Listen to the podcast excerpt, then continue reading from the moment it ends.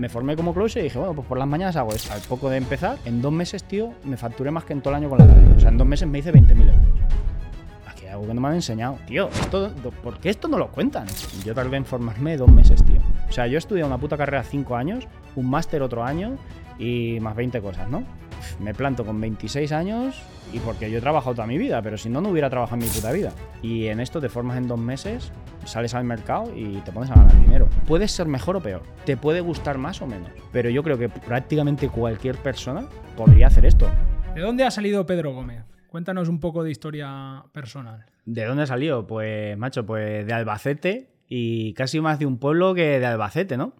Pero bueno, eh, yo diría que, que, sí, que de Albacete básicamente, ¿no? Todos los veranos y todos los fines de semana estábamos en el pueblo y la verdad que, que bendito y maldito pueblo porque he currado mucho, pero luego he aprendido mucho también.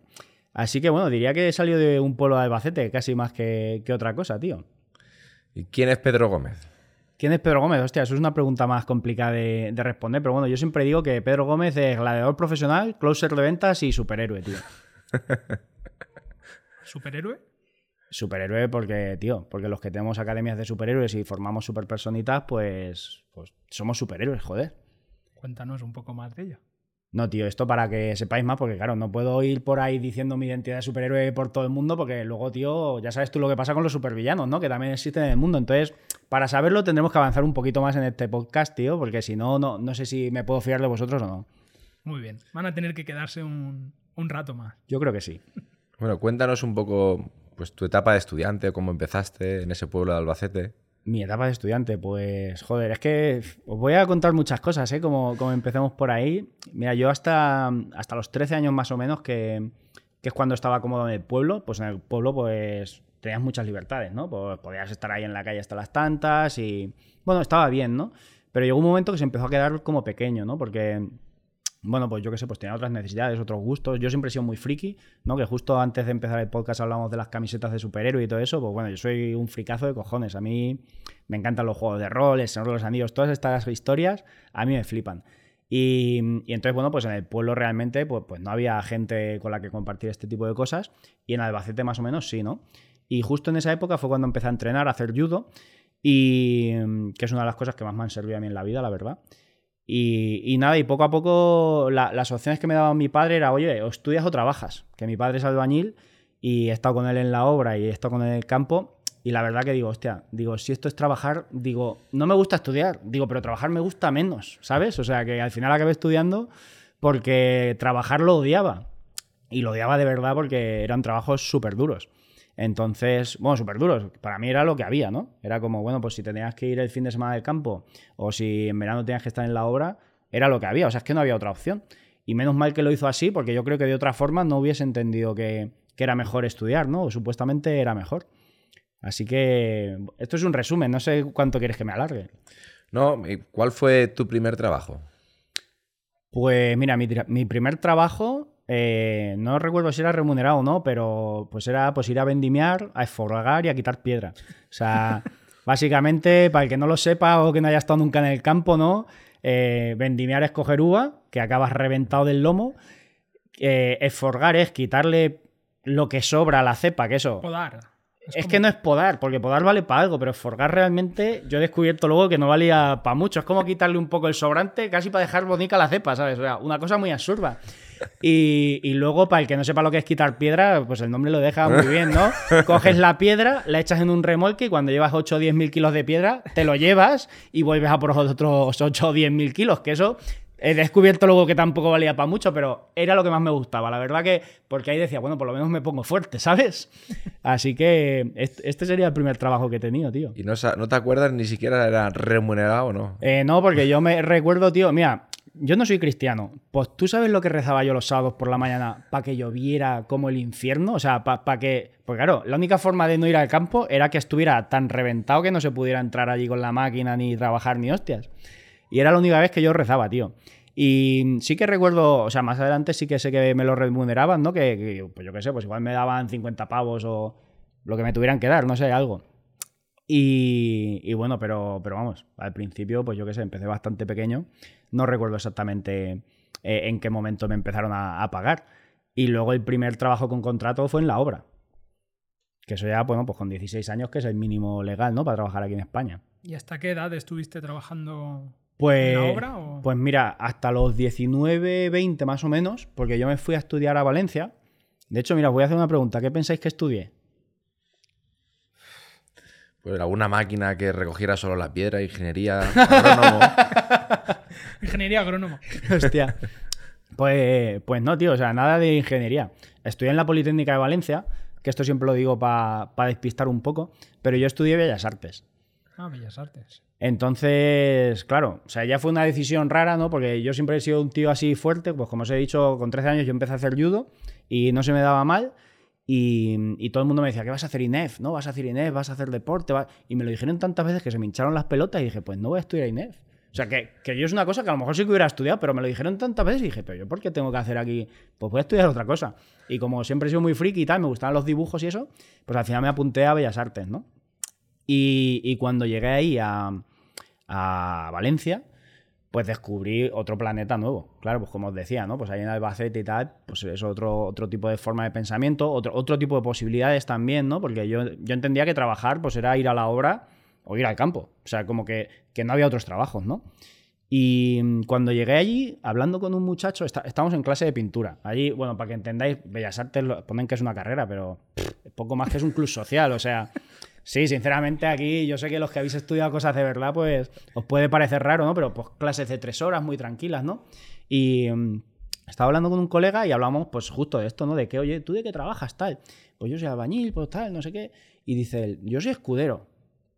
Entonces digo, vamos a ver, ¿cómo que escudero? Y dice, sí, sí, que soy escudero. Yo, y yo pensé, se me ha ido la castaña. ¿Sabes? Porque digo, pues yo siempre he sido muy friki, me gusta la fantasía medieval. Y, digo, se me ha ido la castaña completamente. Digo, no puede estar. Y yo digo, a ver, yo estoy entendiendo que eres escudero.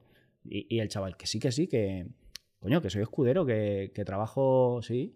Y yo, es que digo, yo a lo mejor soy yo raro, ¿vale? Digo, igual se me ha ido, se me ha escapado la tortuga o algo. Digo, ya, digo, un escudero de un caballero. Digo, vamos a ver, digo, porque no tiene. Y dice, que sí, que sí, que, que dice, trabajo en una empresa de espectáculos, y tú tienes a tu caballero, pues le llevas las armas, le coges el caballo, no sé qué. Yo estaba flipando y digo, digo, ¿me estás vacilando o algo? Digo, no, claro, yo, yo vengo de Albacete, tío. O sea, a mí me dices que soy escudero y digo, me estás vacilando. Y el tío, pues sí, sí, o sea, eh, trabajaba en una empresa de espectáculos y yo le dije, pero ahí se puede entrar a trabajar. Pues claro, con lo friki que yo era, digo, pues eso para mí sería un sueño, ¿no? Y, me dijo, sí, hombre, si siempre buscan y tal. Y claro, yo que vengo de Albacete, que digo, pues trabajas en la obra, no hay otra manera, ¿no? A poder trabajar con un caballero medieval, ¿sabes? O sea, eh, yo no entendía nada. Pues luego, cuando ese verano lo, lo llamaron y tal, y me lo pasó. En otra clase de estas que no hacíamos nada, coge y me lo pasa. Y, y era la chica que, que hacía las entrevistas y me llamaron en, en Villajoyosa, en Benidorm. Y, y bueno, pues fui. Y, y me hicieron una puta entrevista de soldado romano, ¿sabes? O sea, una cosa muy absurda. O sea, es que todo muy loco, ¿no? Y a partir de entonces, eh, justo ese verano, pues iba un poco a la obra, un poco a los espectáculos, porque era una cosa que, claro, mis padres, pues imagínate de cuando se lo conté a mis padres, ¿no? Tipo, ¿no? Que me voy a hacer espectáculos de, de caballero. Y claro, mis padres diciendo, este, ¿qué cojones está haciendo nuestro hijo ahí en Valencia, ¿no? Y. Y bueno, pues a partir de ahí es cuando dejé la obra. Bueno, ese verano estuve ahí como compaginando y ya a partir del siguiente la dejé. Claro, eh, si es que ganaba prácticamente lo mismo trabajando tres o cuatro días el fin de semana que toda la semana en la obra. Y claro, trabajaba, pues, pues, pues eso, pues llevabas a los caballos, recogías armas, o sea, ibas disfrazado de medieval, que pues eso, con lo friki que soy, yo era como si no trabajase. Coño, y estaba cobrando lo mismo que en la obra, digo, pues esto está de puta madre. Y eso fue el primer año, porque claro, luego te promocionaba caballero. claro, claro, o sea, es que yo os he dicho que tenía muchas cosas que contar. Vosotros me decís cuándo queréis que paremos, ¿eh? No, Yo estoy alucinando. O sea, ¿te refieres que estabas en, en- en- en un sitio en el que se hacían teatros, acudía un público y... Sí, de hecho, ni siquiera es que acudían, es que nosotros íbamos a los pueblos, nos contrataban los pueblos, los ayuntamientos habitualmente y tal, a veces particulares, ¿no? Pero normalmente los ayuntamientos. Entonces, en la fiesta medieval del pueblo, nosotros hacíamos el espectáculo, que era un torneo medieval. El típico torneo medieval que ves ahí con la gente a caballo, que se pega un lanzazo y pues luego luchas y bueno, es que llevábamos ahí una historia, es que esto es casi una película. Entonces, eso, pues íbamos por toda España, por Portugal, por, por An- Andorra estuvimos también. Entonces, a donde nos llamaban realmente. Es como de temporada, sobre todo de verano, y ahí trabajas a tope. Bueno, a tope, ya te digo, eran tres o cuatro días de fin de semana. Eso es el a tope de, ese sitio, ¿no? Que, vamos, digo, estaba chupado, la verdad. Después de haber estado en el campo y en la obra, eso era un, ju- un juego, eso es que era un juego en realidad. ¿No crees que el universo quiso entrenarte cogiendo piedra para después Pues, ir a Bellas Artes y convertirte en... Pues tío, mira, yo, yo nunca he sido muy hippie de estos, ¿no? De, de pensar en el universo y tal. Y lo que yo creo, tío, hay una frase que cada vez se me repite más y que, y que luego incluso podemos conectar con todo lo que vayamos a hablar, que es, tío, que lo que crees lo creas. Y, y esto que puede parecer muy hippie, y es que al final vas hundiendo puntos hacia atrás, tío, y dices, hostia, es que yo desde los 13 años estuve pensando, o sea, ya os digo, leía un montón de fantasía medieval, pues tipo El Señor de los Anillos y tal, y yo juro que yo quería ser un puto caballero medieval. Digo, ¿por qué no he nacido yo hace 800 años, tío, y, y me, y me reventaron la cabeza con una maza o algo ahí en medio de una batalla? Y yo he sido así desde los 13 años, que, que yo recuerdo, igual antes más también, ¿no? Pero, pues eso, hasta los 19 años, te, os juro que yo sí me hubieras dicho, ¿tú qué quieres ser? ¿Qué astronauta, ni qué bombero, ni qué polla? Yo quiero ser caballero medieval o, o guerrero, ¿sabes? O algo así, ¿no? Y, pues justo, mira, que, además es curioso porque para Bellas Artes yo había aplicado a Bellas Artes a filosofía y a derecho. O sea, tú ya ves, porque claro, derecho tenía que aplicar sí o sí, porque para mis padres lo otro casi no era estudiar, ¿sabes? Era como este, este pobre hijo se, se le ha ido la puta cabeza. Y en Bellas Artes no me cogieron al principio y habían como 46 plazas y yo estaba el número... No, había 43 plazas y yo estaba el número 46. Que, que- era como... me tenían que fallar 3 o 4 para entrar. Que al final igual fallaron 5 y entré... Y entré casi de rebote. Y luego digo, tío, digo, esto no sería el puto universo conspirando para que acabaras donde tienes que acabar. Porque además ahí, eh, ya os digo, o sea, tú empiezas como escudero, pero luego te- si vales, pues te promocionan para caballero. Y, y claro, o sea, de caballero te, tienen que enseñar a montar a caballo, a luchar con la espada, a tirarte del caballo. Y yo llevo haciendo toda mi puta vida judo que, que nos hacemos caídas, pa- porque claro, nos pegamos muchas hostias y cuando te caes, pues tienes que caer bien. Pues tío, eh, luego para caer del caballo, para mí era súper natural. Era como, es que te tiras y caes como un gato. O sea, no, no pasa nada. Y me he caído un montón de veces de caballos, pero un montón. Y no me ha pasado nunca nada, tío. Digo, si es que al final todo, todo es por algo, ¿no? Y eso, yo no me quiero poner así muy hierbas, pero tío, mm, yo creo que lo que crees lo creas cada vez más, macho. Y llegaste a ser caballero. Llegué a ser caballero medieval y gladiador profesional, porque, claro, e- está el caballero y el gladiador, porque hacíamos eh, torneos medievales y circos romanos. Y, y el caballero, pues tienes que ser un poco más serio, un- tienes, tienes unos valores. Pero cuando ibas de gladiador, no. Primero que ibas medio desnudo, que a mí siempre yo he sido un poco exhibicionista. Y, y claro, en verano, pues cuando ibas de caballero, la armadura, las mallas, las mallas largas, sudabas como un cerdo. Y de gladiador yo llevaba una falda y arreglado. Y entonces, claro, pues yo allí estaba en toda mi salsa y podías ser todo lo cabrón que quisieras porque podías hacer, yo qué sé, pues a los compañeros pues les hacías putadas. Cogías, le quitabas el, el bocado del caballo, que es con lo que conduces, coges, pum, se lo quitas y que se busque la vida, ¿sabes? O sea, tú y lo dejas ahí, que, que se baje, que vamos, que se busque la vida al otro, ¿no? Y eso, pues en el, en el torneo medieval no podías hacerlo. Se supone que eras un caballero y que tenías que, ser un poco más serio, ¿no? Y, vamos, de hecho, este verano pasado estuve haciendo un circo romano, porque llevaba ya varios años sin ir y tal, y porque en el circo romano haces carreras de cuadrigas y de todo. Entonces, bueno, pues ahí encontré como el, trabajo de mis sueños en realidad. Y ahí estuve pues, como 6 o 8 años, algo así. O sea, ahí estuve mucho tiempo. Estuviste un tiempo trabajando como, bueno, haciendo espectáculos y demás, y, y ya de ahí pasas a, a Pues- tu actual profesión o pasas... Mm, no del todo, ¿vale? Porque, porque de hecho, es que es curioso, es que justo me ha sacado un tema, macho, de- con, con lo del puto universo, tío, que pues yo soy una persona muy cabezona y muy pasional, o sea, yo soy súper apasionado de lo que hago y, y claro, o sea, yo había encontrado el trabajo de mis sueños, o sea, yo te- tenía algo que eso no lo eso no lo iba a dejar nunca, porque era, joder, como si lo hubieran hecho para mí, ¿no?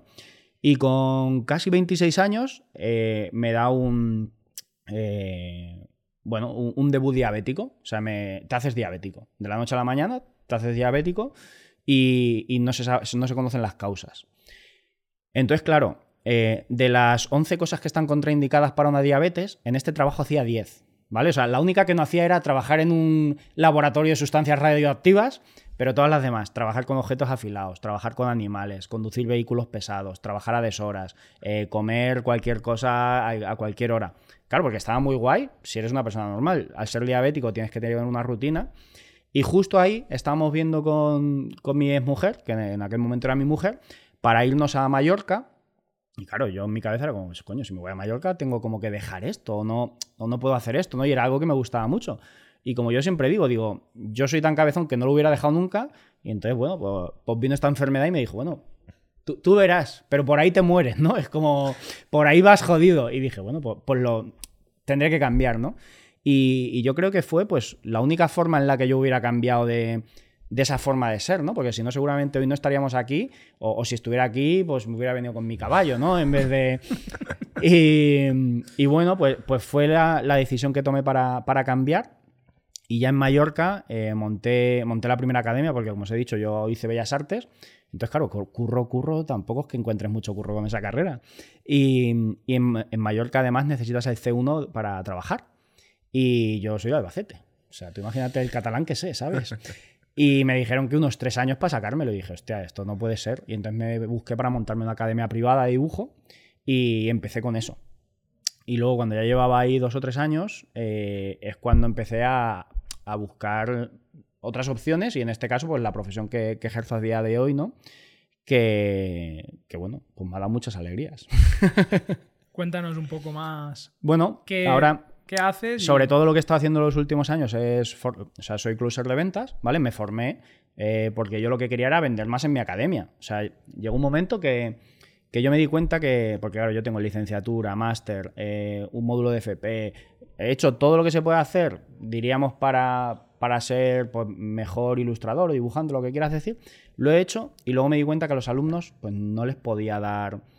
No, les podía acelerar el proceso, era como, bueno, pues ahora dentro de 20 años me pillan, ¿sabes? Y entonces dije, coño, pues, pues lo único que puedo hacer es tener más alumnos para que dentro de 20 años haya más gente que sepa esto.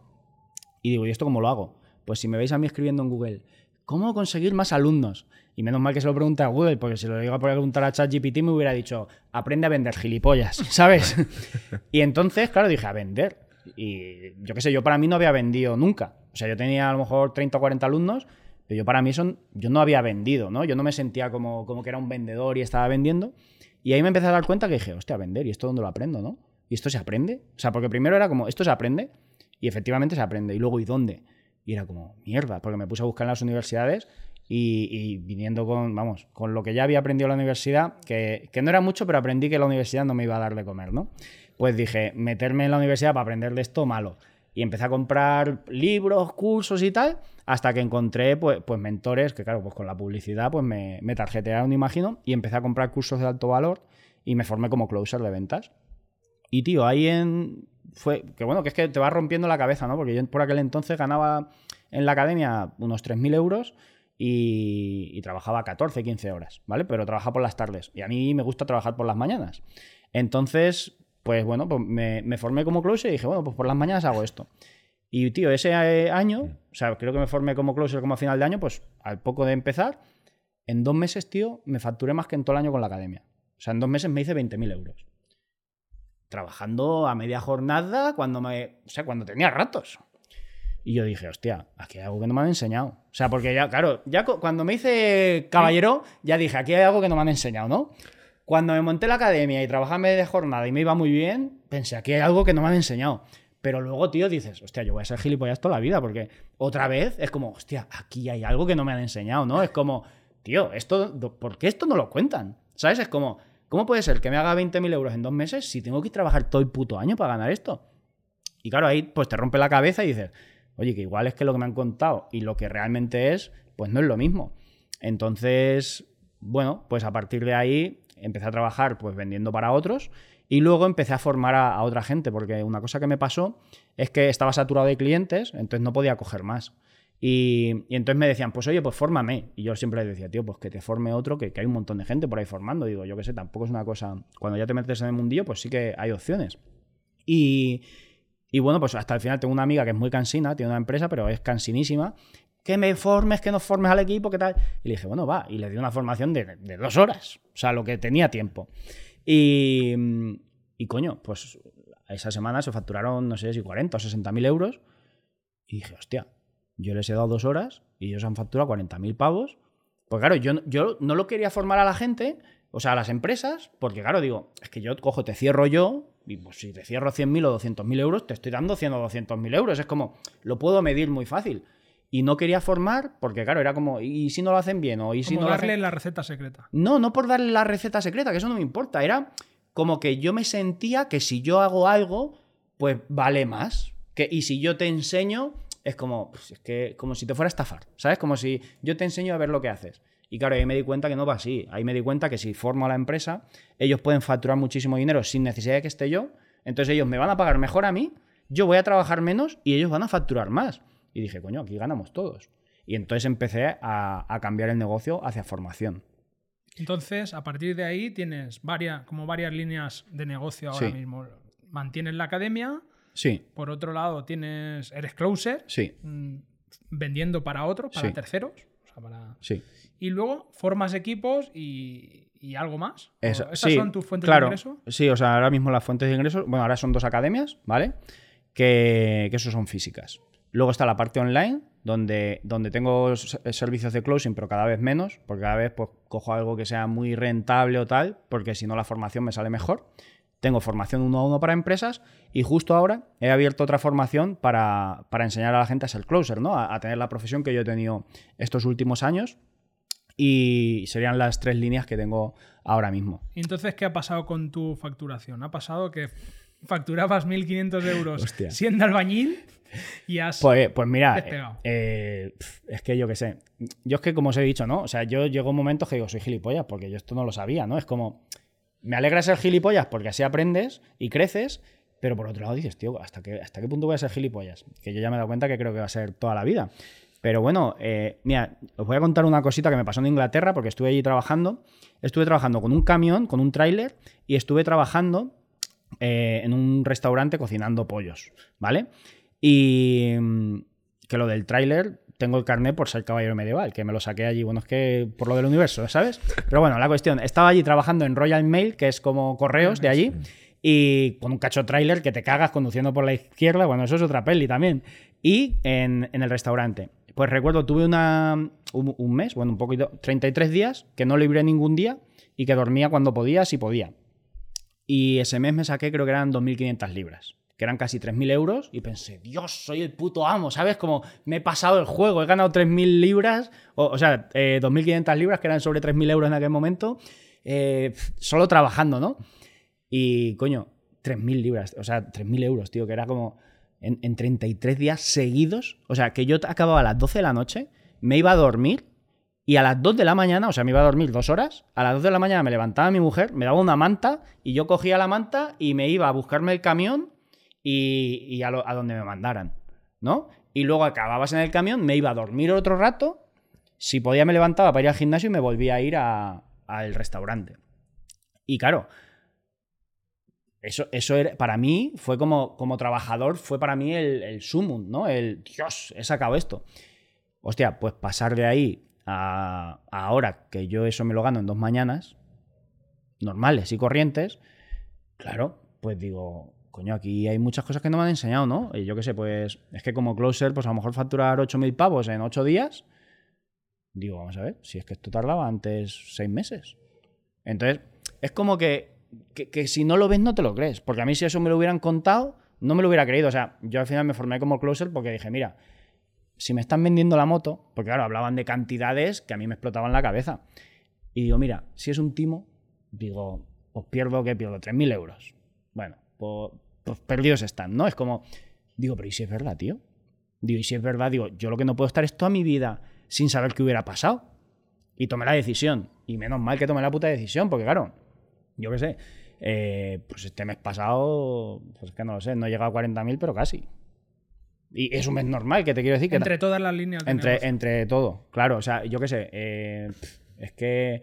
Sí, es un poco por poner a la Sí, audiencia. Claro, por- eh, es que claro, mm, os voy a poner, por ejemplo, antes que te he dicho, ¿no? Eh, tuve una llamada de 8 minutos eh, el viernes, creo que fue, y eso fueron 8 minutos, 1.500 euros. que es una formación que tengo de 5 horas, ¿no? Que, que de hecho la tengo mañana, que por eso no podemos grabar mañana y hemos grabado hoy.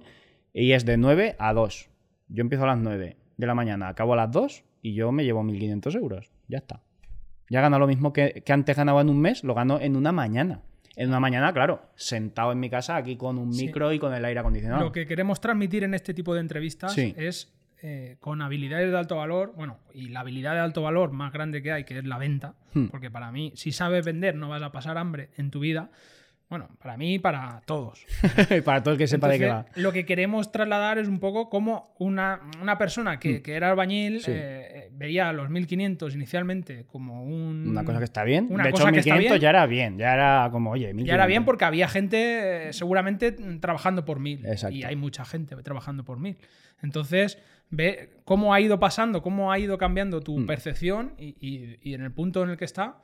Hemos hablado de cifras, has hablado de cifras de 40.000, pero no, no queremos hablar concretamente de los Sí. 40.000, simplemente es para que vea la audiencia Claro. cómo con una habilidad de alto valor se puede pasar de multiplicar por, por Claro. Mm. 10, por 20 los ingresos y, y puedes estar aquí grabando hoy, ahora mismo, Sí. que, que es, que es un lunes y, no, y no tienes que estar... Bueno, Pues picando piedra o recogiendo escombro, ¿no? exacto, exacto. Sí, totalmente. De hecho, mira, yo hay una cosa que el otro día hablando con un colega, porque como ahora estoy enseñando a otros a ser closers, es como, mira, yo quiero algo pequeñito que, ¿sabes? Como no quiero saturación, no quiero que haya un montón de gente haciendo esto y tal. Y, pero yo creo que es un miedo mío, ¿no? Que es un miedo mío como, oye, ¿y si no les vale lo que les enseño, ¿no? Y me dice mi colega, eh, él hace trading, ¿no? Y tiene una empresa también y tal. Y me dice, tío, dice, mira, Pedrito, dice, dice, si tú vas a un concesionario, ¿cuánto cobra la secretaria? Digo, pues yo qué sé, pues mil euros, mil doscientos euros, mil y algo, ¿no? Dice, ¿y el vendedor? Digo, el vendedor, pues lo que quiera, pero pues, por lo menos 2.500 pavos, un vendedor normal. Dice, pues tío, dice, eso es lo que les estás enseñando.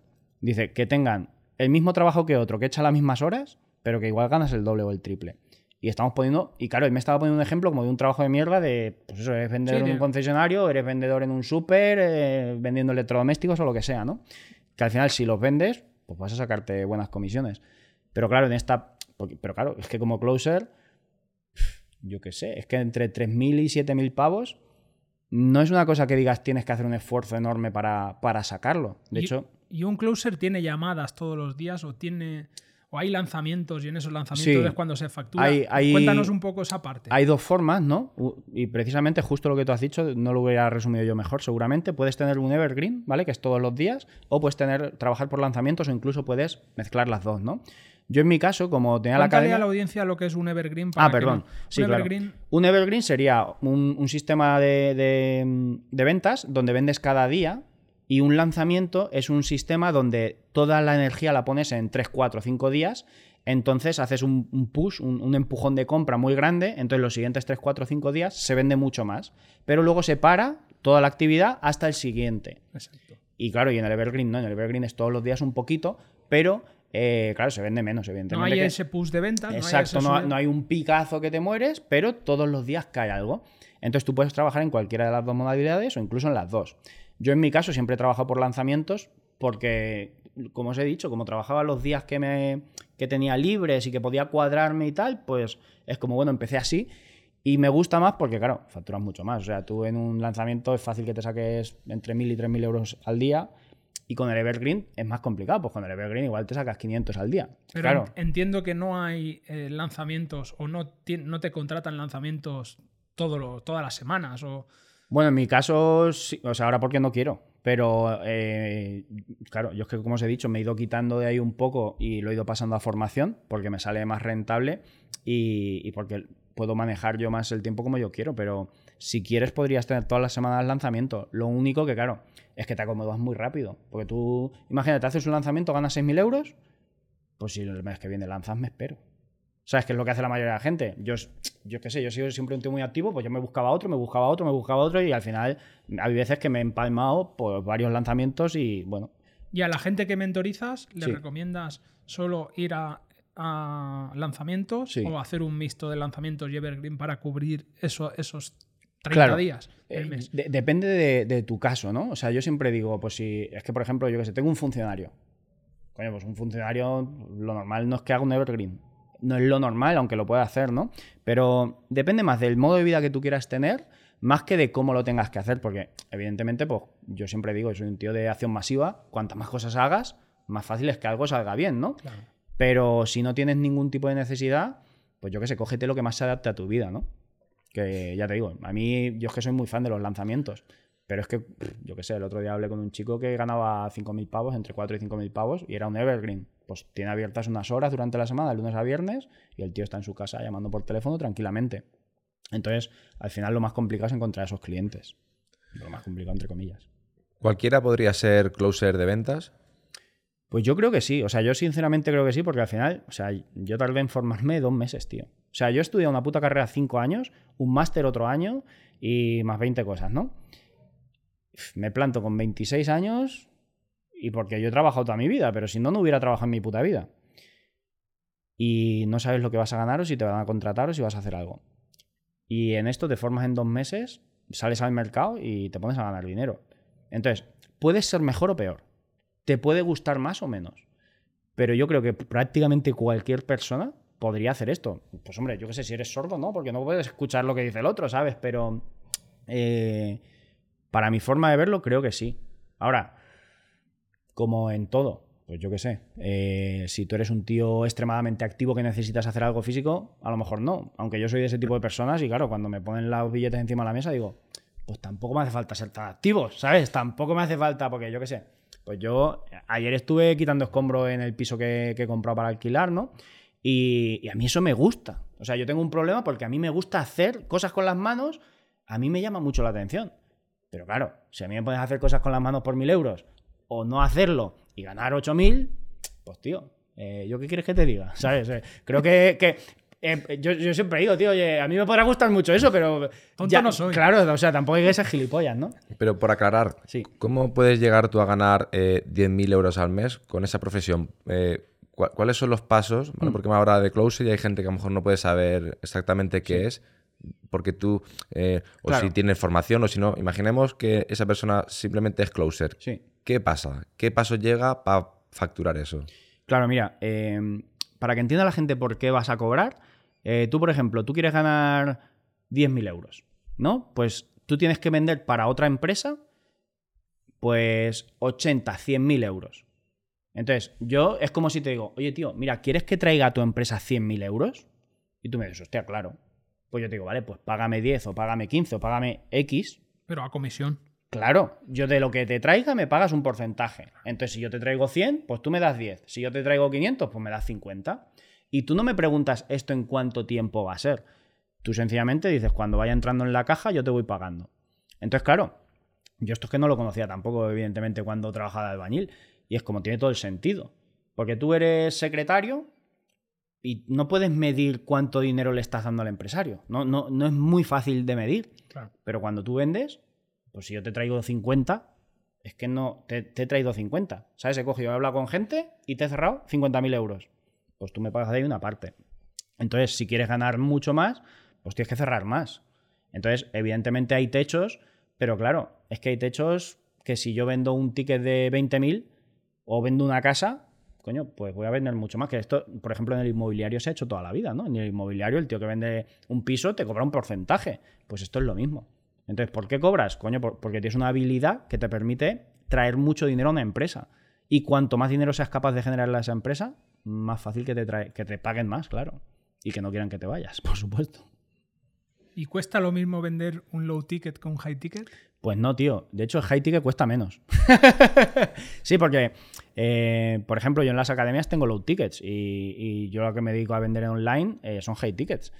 Es que para mí es muchísimo más fácil. O sea, lo que os he dicho antes que en 8 minutos me había pagado la mujer, tú luego vas a, a un sitio por 30 pavos. Bueno, ya veré, ya. Pero ¿qué tienes que ver si son 30 euros, colega? O sea, eh, o una puta aspiradora. O... Entonces, ¿por qué pasa esto? Eh, porque la gente que va a buscar la ganga, pues es gente que, que tiene menos Exacto. dinero. Entonces va a poner más problemas que alguien que va a buscar un, pro- un producto de alto valor, ¿no? Un producto, pues eso, que valga 3.000, 5.000, 10.000, 20.000, 800.000. Una persona que va a buscar eso no te va a decir, ay, es que no tengo dinero, es que es mucho más complicado, ¿no? Porque también su nivel de conciencia es diferente. De hecho, creo que escuchaba a Vilma Núñez que Sí. decía que el mismo producto de venderlo en 50 dólares, bueno, Sí. no recuerdo la cifra exacta, a pasar a venderlo, a multiplicarlo, multiplicarlo y Sí. venderlo por 10.000 dólares el mismo producto Sí, y comprarle a la gente mucho más a 10.000 claro. Que cuando lo tenía a 50, porque la gente lo percibe como bajo valor valioso, sí. eh, tal, y lo otro de alto valor. Claro. Entonces es curioso cómo subiendo el precio... Mm. eh, De Pues, hecho, claro, yo qué sé, yo tengo, por ejemplo, dos libros, uno vale 100 pavos y el otro 200. Y siempre digo, coño, lo tengo que subir a 200 y a 500. Y es un puto libro. Y, y claro, y la gente dice, pues no lo vas a vender. Digo, pues hombre, vendo más que muchos escritores que se dedican a escribir. Digo, yo vendo más libros y gano más dinero con mis libros que otros vendiendo a 10 euros. ¿Por qué? Porque al final es, hay una psicología high ticket, una psicología del precio, que justamente es lo que tú dices, que si yo te vendo a 10.000 euros una cosa, coño, si yo te cobro 10.000 euros y te doy un libro, ¿ese libro te lo vas a leer o no? totalmente. Hombre, y te vas a hacer un esquema y, hombre, claro, ¿sabes? Y, o sea, le vas a sacar, lo vas a exprimir a muerte. Pero si yo te cobro 10 euros, pues igual ni lo ves. Y esto es lo que pasa con- muchas veces con los precios, ¿no? Que cobramos tan poco que no lo valora nadie. Entonces, si lo vendes más caro, te lo van a valorar mucho, pero mucho más. ¿Qué ha sido lo más chungo que te ha tocado vender? Mira, lo más chungo. Yo, yo siempre digo que, que fue, tío, un puto curso de moda.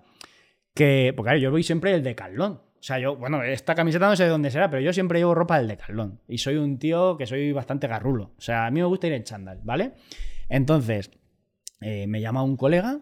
Y, bueno, colega, en ese momento no era colega, era, un, un cliente de, otras cosas. Él tenía una agencia y me llama y me dice: Mira, es que tengo una chica que va a sacar una cosa y me lo tienes que vender y tal. Y digo, bueno, ¿y qué es? Dice "Es de moda.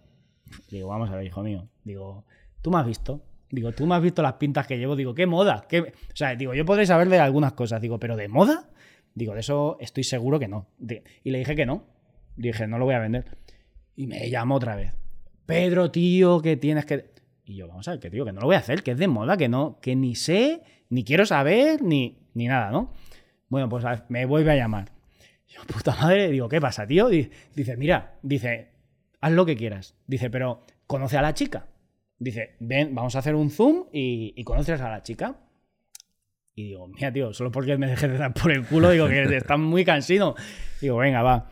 Y, o sea, yo poniéndole todas las trabas del mundo, ¿no? Y llegamos allí, nos ponemos en el Zoom y conozco a la chica, pues una emprendedora y súper pasional, que quiere cambiarle la vida a las chicas, que, bueno, una cosa que digo, hostia, eh, claro, yo, yo me estaba haciendo mi película de lo que era vender un curso de moda, ¿no? Y luego tenía esta chica y os juro que pensé, esta tía lo que venda lo va a hacer bien. O sea, porque era una tía que era una crack, tenía tiendas físicas, estaba montando el negocio online, tenía una comunidad muy grande. Bueno, o sea, era como de esta gente que lo ves que todo lo que hacen lo hacen bien y dices, es que me da igual lo que venda porque lo va a hacer bien. O sea, me convenció de que lo iba a hacer bien. Y, em, bueno, luego ya le dije que sí, que lo iba a hacer, venga, y, y lo petamos bastante. O sea, se vendió un montón y, em, y claro, y ahí yo rompí una creencia limitante mía, tío, que era como, yo tengo que saber mucho del producto para poder venderlo. ¿Qué polla? Si no sabía nada. O sea, no sabía nada. O sea, era un pro- iba a ser un programa de moda y tal, me dieron ahí... Y yo es que no hablaba de eso, porque para vender al final no tienes que hablar del producto. Que es una cosa que está muy bien que te la digan, pero claro, cuando lo ves... Y entonces, claro, yo dije, hostia, digo, yo no necesito saber de qué va este producto, digo, yo necesito confiar en la persona que está detrás, ¿no? Pues si vosotros tenéis un producto, yo necesito confiar en vosotros, o sea, así que el producto me da igual. Porque si vosotros sois unos máquinas, el producto va a ser una máquina. Y si vosotros sois unos petardos, el producto va a ser un petardo. Entonces, yo necesito confianza en la otra persona, en la persona que se va a encargar de dar ese, ese producto, ese servicio. Y esto era un curso de moda, tío. O sea, que o sea, sigo sin saber todavía de qué iba. Lo vendía y ya está, ¿no? y, y luego las chicas estaban súper contentas y, y tuvieron un montón de resultados, ¿no? Que, que al final es como yo en una primera parte me puedo fiar de ti, digo, pero luego yo necesito ver resultados también, ¿no? Como, como si fuera un cliente más, ¿no? A mí me tienes que convencer también de que lo que vendes es la hostia. Y eso te diría que es lo más no, raro o curioso que, que he vendido. Pero, pero bueno, luego es que tengo un montón de historias, ¿no? Pues una amiga que dice que no iba a comprar una barbacoa. Digo, ¿quieres que te dé la vuelta y que ya verás qué tal? Y se acabó comprando una puta barbacoa, ¿no? Pero ya tonterías así que. Pero tipo demostrando que, que no hay que saber del producto, ¿no? Que es como yo, yo barbacoa si no sabía ni lo que quería. Pero no va de eso, ¿no? Va, va siempre de la persona que hay detrás. Es que, ¿cómo funciona el proceso de compra? Tú ahora que estás en la parte que has estudiado más esa psicología, esas técnicas, ¿por qué se produce la compra? Pues mira, ahí evidentemente es multifactorial, hay muchos factores que, van a inducir a que tú compres o no compres. Pero si yo te tuviera que decir solo un factor que va a hacer la gran diferencia de que te compren o de que no te compren, es que la gente confíe en ti. Justo acabo de hablar, ¿no? De que yo tengo que confiar en ti para venderlo. Pero claro, yo para vender algo tengo que confiar en lo que vendo, si no, mierda para mí. Pero es que la otra persona también tiene que confiar. De hecho, ahora que está tan de moda todo lo de las redes sociales, ¿por qué estamos en redes sociales? Porque cuando tú ves a alguien mucho tiempo en redes sociales, como que, como que lo conoces. Te da esa sensación de, coño, si es que parece que nos conocemos. Y cuando eso sucede y está bien hecho, y tú eres capaz de transmitir esa confianza, es mucho más fácil que te compren. Entonces, para mí lo más importante, lo más importante es que transmitas confianza, tío. Y hay una grandísima diferencia entre la gente que transmite confianza y la que no. Que bueno, que habitualmente, por los que tienen el culo pelado de trabajar, transmiten confianza y los que acaban de empezar, pues no. Pero bueno, esto es algo de, lógica, ¿no? Pero por teléfono, en las llamadas que haces en tu trabajo, es más difícil a veces generar confianza que en presencial. No tiene por qué. No tiene por qué porque en este caso la confianza te la ha generado eh, la persona que está a cargo, ¿no? O sea, tú, tú, estás hablando con alguien del equipo de esa persona. Entonces, si tú confías en esa persona, ellos te transmiten su autoridad y, realmente una llamada, tío, yo hay una cosa que digo siempre y es que estamos muy alienados. O sea, estamos en 2024, cada vez vemos a menos gente, hablamos con menos gente y estamos menos tiempo con gente. Entonces tú cuando, cuando hablas con una persona, tú hablas conmigo 45 minutos y dime con cuánta gente has hablado esta semana 45 minutos. Si es que muchas veces ni con tu mujer.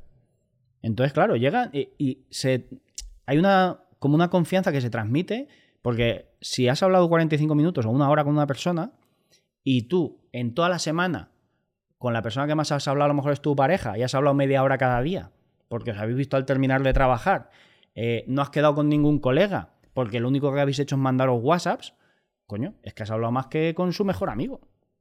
Entonces, se, genera casi una confianza automática, o sea, porque piensas que puede ser súper complicado hablar por teléfono y, y, que se confíen en ti y tal, y al final es mucho más sencillo. O sea, en realidad, solo con estar ahí y escucharlos, porque al final la mayoría de la gente lo que necesitamos es que nos escuchen, es que es, que es todo el cambio. O sea, toda la diferencia la, la marcas solo con eso.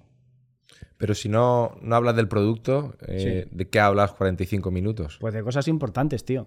Porque tú cuando quieres comprar algo, quieres que te solucionen algún tipo de problema. Entonces, ¿de qué vamos a hablar? De tu problema. Yo qué sé, eh, pues no sé, dime algo que hayas comprado últimamente, tío.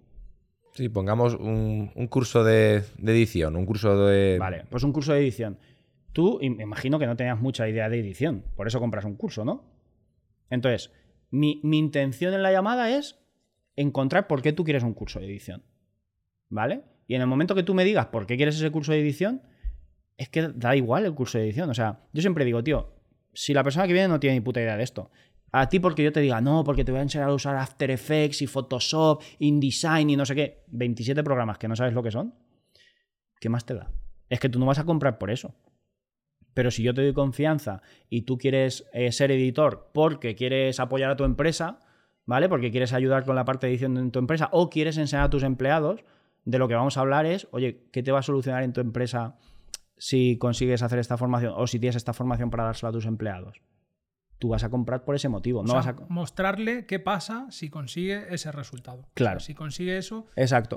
Pero, nuestro trabajo es encontrar qué busca. Claro. Claro, porque a ti te viene un curso de edición. Pues yo te puedo contar cosas en un curso de edición tres horas.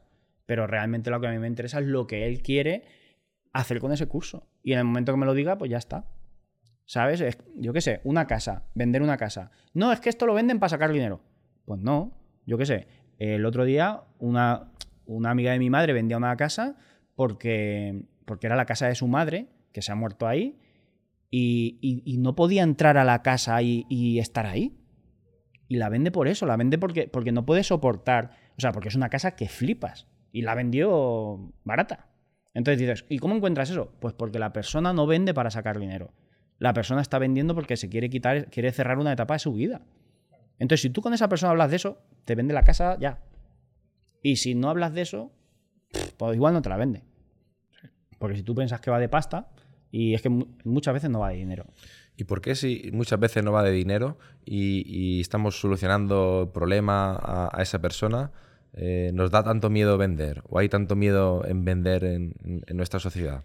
Pues mira, yo creo que, que esto viene como de los vendedores del siglo XIX, ¿no? Los vendedores ambulantes, ¿no? Los, los vendehumos, que, que te vendían de todo, porque claro, pues los pobres se tenían que ganar la vida, ¿no? Iban ahí ambulantes de un sitio a otro, se tenían que ganar la vida y se la ganaban generalmente mintiendo todo lo que podían, ¿no? Que si crece pelo, que si, bueno, un montón de, historias que, que no vienen al caso.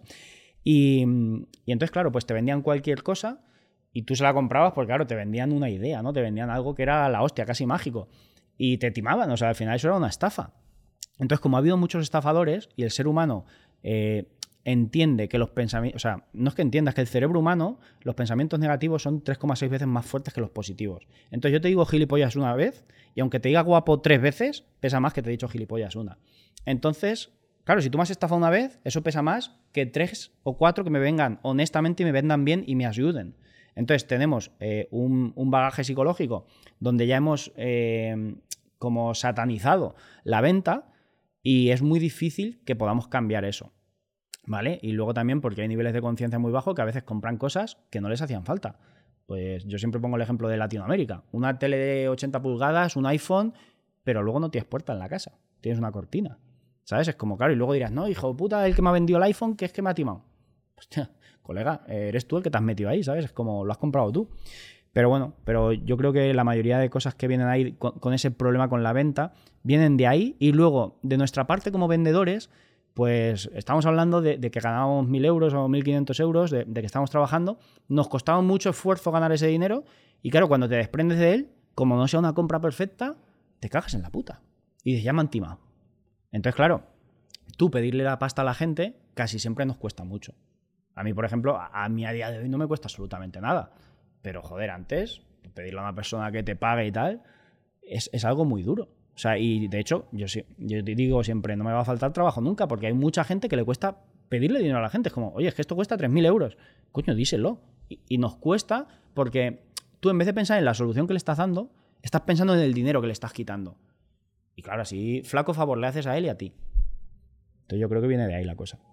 Totalmente. Y se puede, bueno, sabemos que tienes una newsletter. Sí. Y que vendes diariamente. Totalmente. ¿Se puede vender con una newsletter? Es la pregunta. Hombre, claro, o sea, yo, de hecho, yo diría que se puede vender prácticamente con cualquier cosa. O sea, si es que la gente, la gran mayoría de la gente está deseando comprar, ¿no?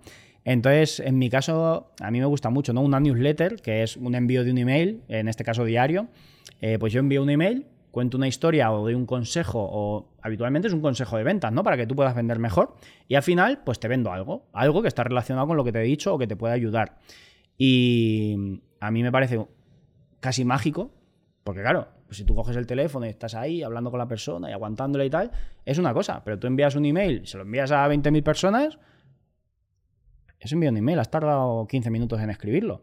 Es que yo siempre digo, digo, es que a nada que venda 100 euros por escribir un email, bueno, un email que son X, ¿no? O sea, son un montón, pero si vendo 100 euros, por, si es que me ha costado 15 minutos escribir el email, pero es que luego te caen ventas de un email de la semana pasada, o de, o de ayer, o de hace tres días. Entonces, es como, es casi magia. Es como el poquito tiempo que le inviertes y el retorno que te puede dar es cojonudo. Es verdad que no es instantáneo, no es rápido. O sea, normalmente es, es una estrategia que tienes que ir construyendo paso a paso, ¿no? Es como, pues una casa. Sí, es muy rentable hacer una casa y venderla, pero hostia, tienes que hacerla y luego tienes que venderla. Totalmente. Dejaremos el link por ahí abajo para que, Super, para claro que, que se sí. suscriban. Un consejo de venta. Un diario. consejo de venta diario que lo van a tener ahí gratuito. Lo único que es de pago es por lo que viene al final. ¿El éxito es para valientes? Bueno, depende cómo definamos éxito. Y, y luego yo creo que la vida es para valientes. ¿Sabes? O sea, si quieres vivir y tener la vida que quieres, eso es para valientes. Eh, yo no me voy a meter en lo que es el éxito, porque hay una frase que dice, pues cuando eres pequeño, el éxito es no mearte y cagarte encima. Cuando tienes 18 años, follar algo. Cuando tienes 40, pues que la mujer no te riña. Y cuando tienes 60 o 80, pues es otra vez no mearte y cagarte encima, ¿no? Eso sería el éxito en diferentes etapas de la vida. Entonces, eh, no sé si eso es para valientes, pero lo que sí es para valientes es tener la vida que tú quieres. Entonces, si, si tú quieres una vida X, la que sea, como sea, o sea, si tú quieres vivir viajando, si quieres tener mmm, 25 casas, si quieres tener un Porsche, si quieres eh, vivir en tu bote pescando, todo lo que sea decidir una vida que no es la que tiene todo el mundo, que es ir a trabajar ocho horas y estar dos horas en el coche para ir y volver y llegar tarde mal y nunca fin de mes y estar jodido cada vez que tenga una factura, pues todo lo que no sea eso, que es lo que la sociedad entiende como que es lo normal, eh, vas a tener que ser valiente. Porque vas a tener que invertir tiempo y dinero en cosas que no sabes si van a funcionar. Y esto es algo que la gente no entiende. Porque estamos en 2024 y, te piensas que es normal, pues ir por medio Madrid a las 12 de la noche con el móvil y con los auriculares puestos, te piensas que es normal. Pero es que eso no pasa en casi ningún país del mundo. Vete a Argentina, vete a México y haz eso. Te pegan un palo que te dejan ahí medio muerto y se llevan evidentemente el móvil y todo. Entonces, eh, si tú quieres hacer cosas que la gente no hace normalmente, te la vas a tener que jugar. Si tú quieres, pues yo qué sé, si quieres invertir en una formación donde no sabes qué va a pasar, es que nadie lo sabe. Porque hace 3.000 años tú veías un tigre y salías corriendo. Pero como ahora no hay tigres, pues estamos cagados todo el día. Y es como, tío, es que el cerebro nos engaña mucho. El cerebro es la peor mierda. A ver, es una maravilla, pero a día de hoy es la peor mierda que han inventado, porque claro, lleva 3 millones de años evolucionando para protegernos de cosas y a día de hoy nos quiere seguir protegiendo. Pero no entiende que es que no estamos amenazados. Que si tú inviertes 3.000 euros, pues los has invertido. Que, que los puedes perder, pero se recuperan también. Entonces, para, para saber si una formación te va a servir, la tienes que hacer sí o sí es que si no lo haces es imposible que lo sepas. Y esto no lo entiende la gente. La gente es como, bueno, ¿y qué me garantizas? ¿Y qué tal? Tío, colega, ¿sabes lo único que hay garantizado? ¿Me podéis decir dos cosas que estén garantizadas, chicos, ya que sois dos? Decidme. Venga, una y otra. ¿Y nacer? Y, nacer no, porque unos nacen y otros no, ¿sabes? O sea, cuando has nacido es fácil hablar, ¿no? Y pagar impuestos. Pues, pagar impuestos tampoco, porque a día de hoy tienes un montón de soluciones para no pagar impuestos. No son fáciles, pero, oye, entonces yo siempre digo es que no hay dos cosas garantizadas. Hay una que es la muerte y otra ya no hay. Entonces, coño, no hay nada garantizado en el mundo que sales y te atropella un puto camión, pero para hacer un puto curso de 2.000 o de 3.000 euros, es que entonces garantízamelo. Colega, que el único que te puede garantizar las cosas en la vida eres tú. ¿Quieres un Ferrari? Garantízatelo. Eh, yo siempre, a mí siempre me dicen cuando, por ejemplo, eh, con la lotería, oye, ¿echas a la lotería? Digo, no, no. Digo, yo no he hecho a la lotería. Digo, yo voy a hacer que me toque la lotería cada puto mes. Exacto. Y es la verdad, y me lo creo. O sea, yo me lo creo que voy a hacer que cada puto mes me toque la lotería, pero no voy a jugar nunca, porque eso no tiene sentido para mí.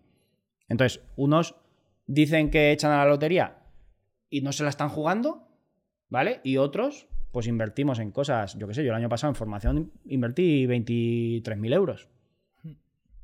¿Y estoy loco? Pues no, porque el año pasado es el año que más he ganado nunca. Entonces 20.000 euros me chupa un capullo. Claro, es que, es que he invertido más en formación que en el piso. Totalmente. ¿Por qué? Porque de, esto sé y de lo otro no. Entonces al final invierte en algo que sepas, en algo que, tú tengas claro que te puede funcionar, ¿no? Y en lo que no, pues juégatela un poco menos. Pero que nos la tenemos que jugar y que hay que ser valientes, tío. Yo creo que 100%.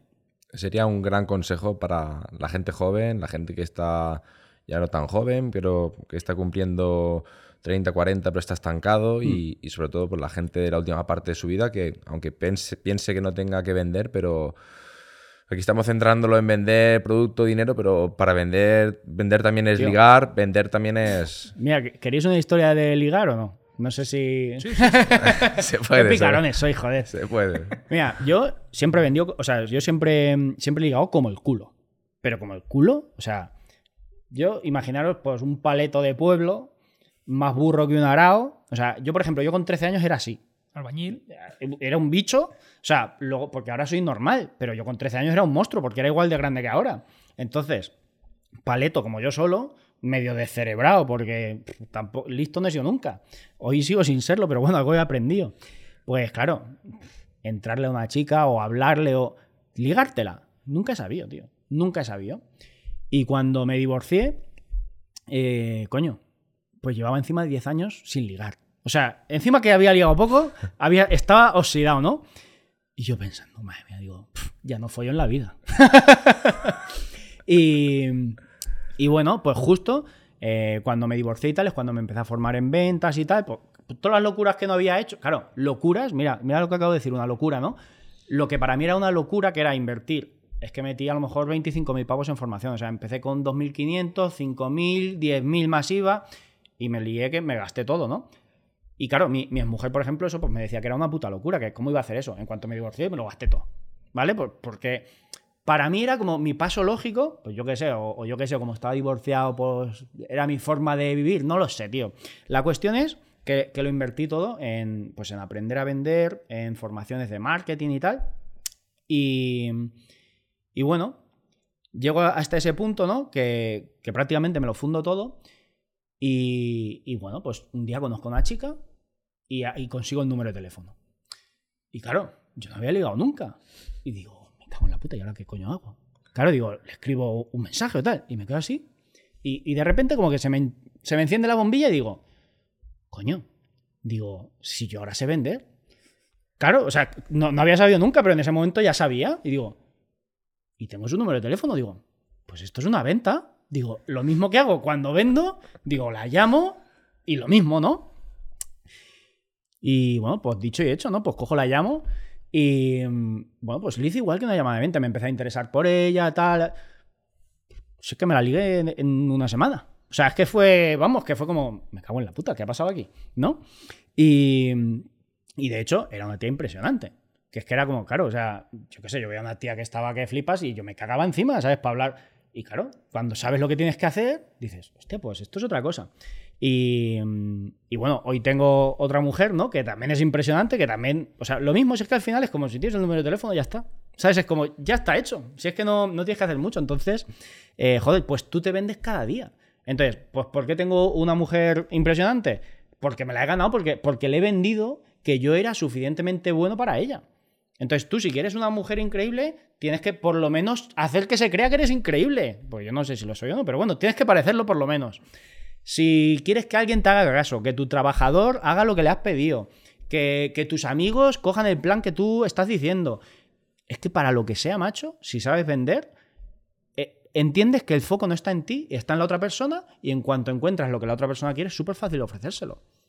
Y macho, es que te lo, digo porque con ligar, joder, yo ahora tengo una puta seguridad que digo, madre mía, digo, si con lo feo que soy puedo ligar, digo, es que ¿qué no puedo hacer? Yo creo que esa es la palabra clave que acabas de mencionar, que es seguridad. Porque en, cualquier venta, en cualquier etapa de ligar, eh, o, o, o, simplemente con, con, tu pareja, yo lo hablo con, con mi pareja eh, y, hablamos de decir, bueno, ¿y qué seguridad te aporto yo? Pues ella me dice, pues bueno, yo sé que tú lo que te propongan en el trabajo no vas a parar.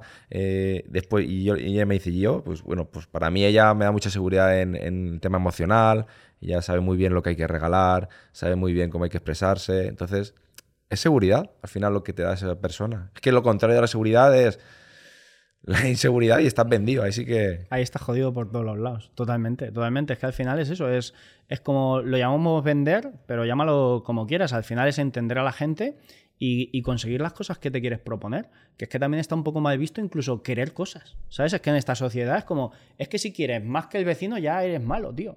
Ya es que, es que, es que quiero ganar 30.000 euros al mes. Hombre, es que estás loco, es que solo pides. Colega, que es algo muy fácil, o sea, es muy sencillico, que no es una cosa que digas, es que esto es imposible. No, estoy pidiendo un número, que es, que es dinero y ya está. Y ya parece que, que pedir ya esté mal.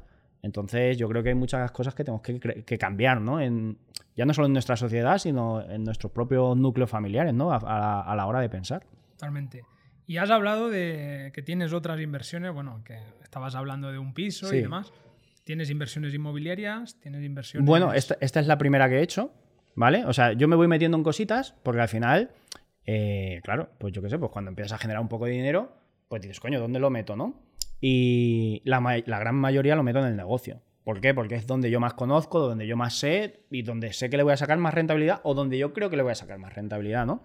Pero tenía, llevo ya, llevaba bastante tiempo detrás de, estuve a punto de comprar un edificio en Mallorca y se me echó atrás, eh, eran cinco, y se me echó atrás una. Y estaban todos súper de acuerdo y bueno, se me echó para atrás y lo perdí. Y desde entonces digo, coño, yo quiero, se me metió la perra de que quería pues un piso para alquilar y tal. Y justo hace dos meses lo conseguí y es el primero en el que me meto, ¿vale? Que lo voy a hacer por alquiler por habitaciones. Y bueno, que me dará una rentabilidad, pues la que me dé, X, ¿no? O sea, realmente, como es la primera, voy a ver qué tal. Y, pero tengo claro que no voy a perder dinero, ¿vale? ¿Por qué? Porque me he metido en algo que, no es mi expertise. Entonces, como bueno, yo quiero algo que donde no la vaya a liar mucho y que bueno, y que si pierdo, que tampoco va a ser ninguna locura, ¿no? Luego tengo un poco de criptomonedas, que eso está ahí como. Yo qué sé, como el que tiene un campo y se espera a que suba de precio, ¿no? Y- y- y bueno, y ya está. O sea, y luego lo otro ya es negocio, porque son dos negocios, ¿vale? Pero de, de inversiones, porque antes tenía fondos y tal, y eso lo saqué todo y lo, lo he metido en un lado o en otro. ¿Y a qué tienes miedo? ¿A qué tengo miedo? Eh, pues mira, yo siempre he dicho que tengo mucho miedo al agua, tío. Mira que vivo en una isla, pero no me hace ni puta gracia el agua, nunca me ha gustado. Y, mm, y ahora mismo, o sea, si, no sé, a lo mejor si me pongo a pensar sale alguna cosita más, pero, pero los miedos para mí son siempre irracionales. O sea, en, en 2024, tío, un miedo eh, es que casi tienes que inventártelo. O sea, pues yo, yo me subo a un barco y veo y no veo el fondo y yo me cago encima. Me da miedo. ¿Por qué? Porque no conozco el mar. O sea, al final todo lo que nos da miedo son cosas que no conocemos. Yo qué sé, pues meterte en el inmobiliario, ¿por qué te da miedo? Porque no lo conoces. Meterte a una formación, ¿por qué te da miedo? Porque no lo conoces. Coño, pues yo me meto al mar que no lo conozco y me cago encima. Porque pienso que va a venir un kraken y me va a hundir el barco y me va a matar. Pero es totalmente irracional, porque no conozco absolutamente a nadie, a nadie que le haya pasado algo en el agua. Pero sin embargo, pues a mí me da miedo. Entonces yo creo que siempre los miedos son irracionales. Y hace, por ejemplo, no sé si cuatro años o por ahí, eh, tuve que, coger de las dos academias que tengo de superhéroes, la grande, tuve que invertir dinero que no tenía. O sea, era para un traspaso, tenía que meter 24.000 euros y yo tenía 4.000. O sea, me faltaba bastante y no me lo daban en el banco ni nada. Y, hostia, me daba miedo meterme ahí porque era como, yo qué sé, voy a palmar aquí 20.000 euros en un negocio que no sabes si va a funcionar o no, que luego cada mes pues tienes que pagar alquiler, etcétera. Y, y a mí me daba miedo, me daba miedo de, de decir, hostia, ¿y qué, ¿y qué va a pasar? ¿Y si la lío, no? Y tío, estaba leyendo un libro de un multimillonario y justo había un capítulo que era el miedo. Que dije, hostia, tío, lo que hemos dicho al principio, ¿no? De ir uniendo puntos y tal. Pues dice, cuando tienes miedo de algo, dice, tienes que actuar lo más rápido posible antes de que el miedo te gane la batalla, ¿no? Porque si tú le vas dejando al miedo, el miedo cada vez se hace más fuerte y tú más débil. Y dice, lo que tienes que hacer es meterte rápido. Dice, porque al final el miedo es algo irracional. Y tío, y me metí. Y bueno, pues evidentemente está facturando mucho más que la otra academia pequeñita que tenía, ¿no? Entonces, a día de hoy, pues tengo 200 chavales ahí súper encantados con la formación que les damos. Y, y eso no lo podría haber conseguido si no me hubiera metido ahí, ¿no? Y que el miedo al final es un sistema de defensa, pero tenemos que, que entender que no tiene sentido en la mayoría de las ocasiones. Evidentemente, si, si te vas a tirar por un barranco, coño, pues ahí hazle caso, ¿no? Pero cuando estamos hablando de invertir dinero, etcétera, yo siempre digo, mira, 2.000 o 3.000 euros, ¿qué es lo que te puedes gastar en cerveza en un año?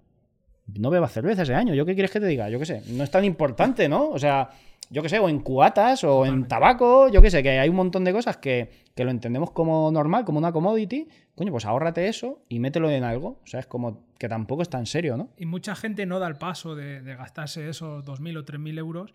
Y lo que sí que está pasando es el tiempo. El Mm. Exacto. tiempo no haciendo lo que deberían de haber hecho Sí. por 2.000 o 3.000 euros que el día de mañana Mm. los van a ver como una tontería. O sea, un- Mira, eso, yo hay una cosa que. Porque hay mucha gente que se lo tiene que pensar, ¿no? O sea, cu- cuando estás vendiendo y tal, hay mucha gente, no, es que me lo tengo que pensar las y tal. objeciones. Sí, es, es una objeción normal, ¿no? Pero es que me lo tengo que pensar yo, por ejemplo, a mí me pasaba antes, ¿no? Que, que era como, hostia, ya no me lo tengo que pensar, pero voy a ver exactamente cuál es el, el mejor, ¿no? O sea, voy a comprar algo, voy a ver cuál es el mejor que puedo comprar. Yo que sé, un iPad, un ordenador, un lo que sea. A ver cuál es mejor y tal. Tú ya sabes cuál es mejor, tío. La mejor marca. El más caro es el mejor. Es fácil, ¿no? No, pero justo para lo que yo quiero, pero no sé qué. Y, tío, me di cuenta que, tardamos entre tres semanas y tres años en tomar decisiones de comprar algo de esto. Y yo siempre digo, colega, aunque tengas un curro de mierda, tú echas horas extra tres semanas y te sacas 300, 400 euros más y te compras en vez de la tableta de Samsung, el iPad de Apple. ¿Sabes? O sea, que la diferencia es que no va a ser tan grande. Entonces, eso sí tardas tres semanas, estamos hablando. Que el que tarda tres putos años, hostia, ¿cuántas horas extras hay ahí? Que hablo de horas extra, que yo ahora mismo, en vez de horas extra, pensaría, vendo una formación, ve- vendo algo que me va a dar mucho más rentabilidad, pero suponiendo que soy un trabajador, que estoy ahí en, mi carrera de la rata y que, y que gano horas, por, o sea, que por cada hora que trabajo gano algo, coño, pues echa horas extra. En vez de estar pensando, buscando en internet este, lo que hablamos de ahorrar, no voy a ahorrar el máximo. Coño, en vez de pensar en ahorrar el máximo, piensa en trabajar otra hora y ganarte 10 euros extra, 15, lo que sea, lo que te paguen, ¿no? Lo que sea, bueno es. Coño, porque al final de tres semanas, pues tienes 300 euros o lo que te paguen. Y al final de un año, tío, pues tienes 3 o 4 o 5 mil más. Y en vez de rayarte la cabeza, coges y haces lo que has dicho que te vas a proponer hacer. Porque a la gente no le da miedo comprarse una puta casa a 30 años. ¿Y un curso de 3.000 pavos? O sea, y es que es ese curso de 3.000 euros lo que te puede hacer cambiar muchísimo tu vida. Porque a mí fue un puto curso de, de este tipo, ¿no? Que lo que me ha hecho cambiar todo. Entonces, por eso aprecio tanto las formaciones de alto valor, porque son de alto valor. No es que son de alto precio, no son de alto valor. Es que te dan mucho más de lo que te piden. Totalmente. Dicen que la vida que queremos está detrás de las decisiones que no tomamos. Totalmente. Claro, es que esto es lo que hablábamos antes, ¿no? Que, que la vida es para valientes. Entonces, la vida que tú quieres de verdad, ¿cuánta gente dice que quiere ser millonario? Luego te pones a ver Netflix. Hostia, yo no sabes los fines de semana que he currado. O sea, yo es que, bueno, este fin de semana he currado, coño. Lo que pasa que también es cierto que llega un punto donde trabajar es una mierda y cuando pasas ese punto, dices, hostia, no, que trabajar es guay. Lo que pasa es que no estaba trabajando en lo que yo quería. Claro, entonces, cuando estoy en el campo, estoy en la obra, estoy con un puto camión, claro que me da por culo trabajar ahí porque no es lo que quería. Yo ahora estoy en mi casa con el teléfono ganando 300 o 500 pavos la hora. Pues colega, digo, oye, a ver si trabajo dos horas más hoy. ¿Sabes? ¿Por qué? Porque, coño, porque estás muy bien y encima te empieza a gustar lo que haces, ¿no? Y cada vez te vas enamorando más de lo que haces. Entonces, eso es trabajar. Es que lo otro es poco más que estar esclavo. Lo que pasa es que como le ponemos la misma palabra, pues parece que sea malo, porque yo, por ejemplo, mi objetivo cuando monté las academias era trabajar lo mínimo posible. Yo me leí un libro, supongo que lo conocéis, La jornada laboral de cuatro horas, me lo leí y dije, pues claro, yo quería hacer una media jornada, ¿no? O sea, yo había terminado la carrera y digo, una media jornada, ¿no? En vez de trabajar ocho horas, cuatro. Y el pavo este me dice, no, cuatro horas al día, no, a la semana. Y digo, hijo de puta. Y, digo, yo voy a hacer esto. Y la primera vez que monté la academia, yo ganaba unos 700 euros al mes y trabajaba tres horas a la semana. Yo trabajaba el viernes de 6 a 9 y ganaba 700 pavos. Y yo dije, aquí algo no me han explicado, ¿no? O sea, otra vez. O sea, es que yo toda mi vida me- se me repite la misma tontería y es como, hostia, cuando esto es una media jornada de, pues, de un secretario, del McDonald's o de lo que sea, para ganar 700 pavos, es media jornada, no son tres horas a la semana.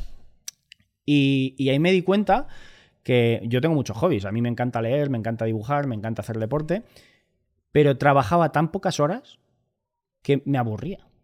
Que digo, coño, pues voy a hacer más cosas, ¿no? Y, luego me di cuenta de que realmente cuando trabajas en cosas que sí que te gustan, que te aportan mucho, pues no te importa hacer más horas. O sea, si es que el problema siempre viene de, estar currando en lo que te dicen y, de la manera que te dicen y que donde tú no puedas elegir. Tú en el momento que tienes libertad de elegir, pues como tú has dicho, estar un lunes aquí tranquilamente grabando, coño, es que yo estoy trabajando y vosotros estáis trabajando. Pero claro, la gente nos ve y dice, mira, estos ahí grabando y haciéndose vídeos. Coño, es que esto es trabajo, pero esto es trabajo inteligente. Porque nosotros en dos horas o en una hora y media que estemos aquí grabando, nos va a generar mucho más dinero que otro trabajando cuatro o cinco meses. Totalmente. Pero claro, nos centramos siempre en, en, en currar, en, en quitar el escombro, en hacer el tabique. Es que eso no es trabajar, eso es esclavismo. Entonces tú tienes que buscar por qué te van a pagar más dinero y, y dónde se acopla más a tu vida, ¿no? A la vida que tú quieres. Entonces, perdonar el rollo, pero es de que... me- hecho, eh, no sé qué, qué autor o dónde lo leí, que decía que tienes que tener siempre tu momento semanal de pensar. En vez de estar ejecutando, ejecutando, ejecutando, ejecutando, tienes que tener tu hora de pensar, Mm. de, de saber para dónde vas, por el trabajo por lo que dices del trabajo Sí. inteligente. Pues mira, esto, tío, eh, porque yo me, me canso de decírselo a mis trabajadores. A mis trabajadores. No te estoy hablando como emprendedor, entiendo que si no lo haces, no sé qué haces con tu vida, ¿vale? Pero como trabajador, tío, dedícate un rato. Yo es que recuerdo, mira, yo con todo lo tonto que he sido, sí que recuerdo cuando era joven y estaba en el pueblo, no tenía internet, eso es verdad. Eh, entonces tenía que pensar. Y, y pensaba en cómo quería que fuese mi vida, en cómo me gustaría que fuese, en qué cosas sí me gustaría y qué cosas no. Y luego me di cuenta que esto es una habilidad muy rara que casi nadie hace. Y es que en el momento que te pones a hacerlo, en el momento que te dedicas una horita a ver cómo quieres que sea tu casa, a ver cómo quieres que sea tu mujer, cómo te gustaría que tu día a día fuese. En el momento que empiezas a hacer eso, empiezas a hacerte como un esquema mental y, con lo que digo de que lo que crees lo creas, es que tú empiezas a, a crear eso, a, a creértelo y empiezas a crearlo, porque sabes hacia dónde vas. Porque hay una frase que a mí me gusta mucho que es, el que no sabe a dónde se dirige, no le sopla ningún viento favorable. Entonces, si tú no haces justo esto que tú has dicho, de pensar una horita hacia dónde cojones vas, no vale de mucho. no vale de mucho. Entonces, coño, que no es mucho, que es una hora. O sea, y yo siempre digo, oye, si le puedes dedicar el sábado, sábado por la mañana, el domingo, que estamos ahí tirados en el sofá, dedícate a coger una hoja y apuntar qué cosas quieres en tu vida. Y, tío, y el subconsciente, que es una parte del cerebro que trabaja siempre, si tú le explicas lo que quieres, ese, ese se va a poner a trabajar para conseguirlo. Pero si tú no se lo explicas, va a ser extremadamente complicado que lo entienda, porque el subconsciente entiende de trabajar y le tienes que explicar cómo. Y si no se lo explicas, él hará lo que le parezca. Y es lo que le pasa a la mayoría de la gente que no consigue los resultados que quiere o la vida que quiere, que no se ha parado a pensar lo que quiere. O sea, que eso, tío, como eso, eso tendrías que venderlo ese consejo. ¿Te has sentido vacío alguna vez? Pues, a ver, vacío creo que no, pero me he sentido muy solo, ¿no? Es un camino bastante solitario, pero bueno, ¿a qué te refieres con vacío? Porque igual... Veo que has caminado en muchos aspectos, has, cambiado de dirección muchas veces. Imagino que no ha sido fácil, el círculo interno, familia, amigos, te han visto cambiar mucho, evolucionar y, en cierto momento, igual, pues, ese vacío, esa soledad que tú dices. Hmm. Sí, pues, pues en ese aspecto, o sea, solo, muy solo, pero esto es verdad que yo como emprendedor llevaré ahora, bueno, emprendedor, que yo empecé como autónomo, yo pensaba que era un pobre autónomo desgraciado español y ya está, ¿no? Y luego me di cuenta que era emprendedor, ¿no? Que tenía como más caché. Y, es verdad que, nunca pensé en ser ni empresario, ni emprendedor, ni hostias, eh, pero desde pequeño sí que sentí esa soledad de, de, pensar muy diferente a como piensa el resto de la gente, ¿no? Y yo es verdad que, por ejemplo, mis padres me han apoyado siempre en todo, ha sido como mi madre, sobre todo, recuerdo una frase suya que es como, bueno, si has pensado que vas a hacer esto es porque ya lo has pensado mucho, ¿sabes? Es como, no, le no te vamos a hacer cambiar la idea, ¿no? Y siempre me han apoyado mucho y, me han apoyado pues todo lo que han podido. Pero es verdad que, hay momentos donde, donde te separas. Claro, yo, por ejemplo, yo llevo ahora 14 o 15 años fuera de mi casa, ¿no? Pues desde que me fui a la universidad. Y, y claro, pues tú no sigues siendo la misma persona que eras. Entonces, las interacciones pues tienes que tener un poco de, cuidado para no romper eh, pues esos antiguos lazos que tenías, yo qué sé, pues con mi hermano mayor, con mis padres, con mis tíos. Es verdad que han sido siempre, me han apoyado mucho en el sentido de, oye, lo que tú quieras, pero no te entienden. O sea, es como el que te apoya, que te dice, sí, sí, yo lo que quieras, vamos, pero no sabe lo que hace, ¿sabes? O sea, no, no entiende lo que estás haciendo ni lo que estáis construyendo. Entonces, eso se hace duro. Eso se hace duro porque, tío, dices, hay momentos en los que dices, estaré loco, y hoy, pues menos mal que hay gente como vosotros, pues haciendo este tipo de cosas, compartiendo y tal, y te sientes menos solo, ¿sabes? Porque dices, ah, mira, hay otros trastornados de la cabeza como yo. Es verdad, os, lo digo totalmente en serio. Pero hay, hay puntos que dices, joder, tío, ¿seré yo el loco, tío? O sea, ¿seré yo el que me tendría que buscar un puto trabajo y ponerme a trabajar como todo el mundo, tío, y ya está? Y bueno, pues menos mal que, pues como estamos un poco trastornados de la cabeza, seguimos con, con nuestros ideales y yo creo que al final hay un punto muy duro donde donde parece que todo está en contra, pero luego se da la vuelta, tío. O sea, luego se da la vuelta en qué sentido. Eh, pues por ejemplo, a mí me pasó una cosa que yo pensé que nunca iba a pasar, nunca jamás en la vida, y es que mi hermano mayor me pidiera consejo para emprender. O sea, mi hermano mayor es albañil, ha trabajado siempre por cuenta ajena, y me llama y me dice, estoy pensando en hacerme autónomo. Y digo, o sea, no solo en qué momento lo ha pensado y en qué momento piensas en llamarme a mí, ¿no? Que, al final soy, soy, su hermano pequeño, o sea, soy el mediano, luego tenemos otro más pequeño, pero, pero coño, es como, eh, para mí fue un momento muy bonito, ¿no? Porque es como, es la primera vez que, él se, interesa por algo que a mí me gusta mucho y no solo eso, sino que me ve como, como un punto de referencia para pedirme... Le has inspirado. Sí. ha visto tu cambio de, de albañil a... Claro, pero eso, pero eso es muy duro. O sea, es duro en el sentido de que, pasan muchos años hasta que eso pase. Y luego hay mucha gente que te ve y, no termina de creérselo, ¿no? De, que eso pueda ser así. Porque, pues yo como, como digo siempre, o sea, un tío que ha estudiado Bellas Artes, ¿sabes? Un chaval que era albañil, ¿qué coño hace ahora diciéndome todas estas cosas, no? Pero para mí merece la pena. Es verdad que, que en mi caso, yo siempre he estado muy centrado. ¿Y eso qué quiere decir? Pues yo siempre he entrenado y siempre he hecho cosas que me gustasen, que me aportasen a mí. Entonces, como yo eso siempre lo he tenido, pues que, no es nada del otro mundo, que es leer libros que me gusten o es dibujar, ¿no? Como eso siempre lo he tenido, siempre he sentido que, yo iba en el buen camino, ¿no? Que yo iba en un camino que, que bueno, que era el mío y ya está, ¿no? Y, y no, y no he perdido la esperanza por el camino. También yo creo que me ayuda por ser idiota, que no me da por pensar mucho, oye, estaré por el buen camino, estaré por el malo. Digo, mira, es el que tengo ahora y me va bien y cada vez me va mejor y claro, y es que en los últimos dos o tres años, que es cuando, cuando realmente la cosa, claro, de 8 años, los últimos dos o tres, ¿eh? O sea, que, que esto también no se cuenta mucho, ¿no? Que es como, oye, yo te estoy contando ahora todo lo guay. Ocho putos años. Sí, la imagen del iceberg. Sí, sí, sí, claro. Que, pero es que la imagen del iceberg es como muy bonita, pero luego no le haces caso. Pero, tío, llevo ocho años currando y son los últimos dos o tres años donde realmente he dicho, hostia, que claro, que es donde he aprendido las habilidades que me han hecho ganar más pasta, ¿no? Pero ha habido un recorrido antes que, que que eso no iba a ningún lado, como aquel que dice. Entonces, bueno, pues, tío, contestando a tu pregunta, pues, pues eso, vacío no, pero solo, muy solo, tío. Y, y de hecho, pues ahora encontrando gente como vosotros, que llevo, pues eso, pues dos o tres años encontrando gente como vosotros, es la primera vez que dices, hostia, que, que estoy comprendido, hostia, que haces una broma de un puto funnel y la entiende alguien, ¿sabes? Que, que si no en el bar te pegan, tío, o sea, te echan del pueblo, ¿sabes? ¿Cuál ha sido ese libro que tienes que, que has regalado a mucha gente o que te ha marcado? Hombre, pues mira, antes decía otros, ahora siempre digo los míos. bueno, los tuyos los Sí. dejaremos en no, la no te descripción. preocupes, no te preocupes. Lo digo siempre de cachondeo, ¿no? Porque es verdad que, que últimamente cuando me dicen los libros digo, tío, pues, cógete el mío, ¿sí? Que ¿Para qué quieres otro? Pero eh, la verdad, eh, a mí un libro que, que me ayudó un montón es Vendes o Vendes de Gran Cardón, Sí. que vale 10 putos euros el libro, a mí me abrió la cabeza. O sea, es es súper sencillo, pero ese tío es tan puto motivador, o sea, es un motivador de la vida.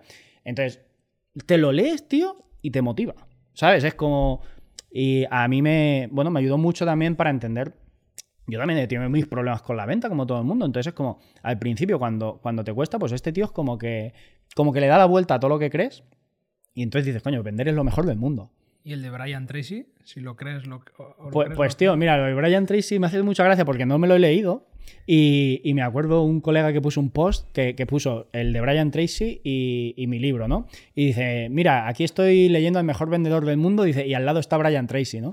Y yo no lo conocía y luego lo miré y dije, cabrón, si este tío es una eminencia, ¿sabes? Pero la verdad es que no, no lo he leído y no sabía que, que este Pero tío es el dice esto. Sí, su frase es o lo crees o lo creas. pues me lo voy a leer, tío, porque... O si lo crees, o si sea, lo crees, lo creas, Si ¿no? lo crees, lo creas. O Pues- sea, yo tengo por ahí algún reel en mi Pues me lo voy a leer 100% porque no sabía que era de este tío. O sea, yo, esa frase es como que.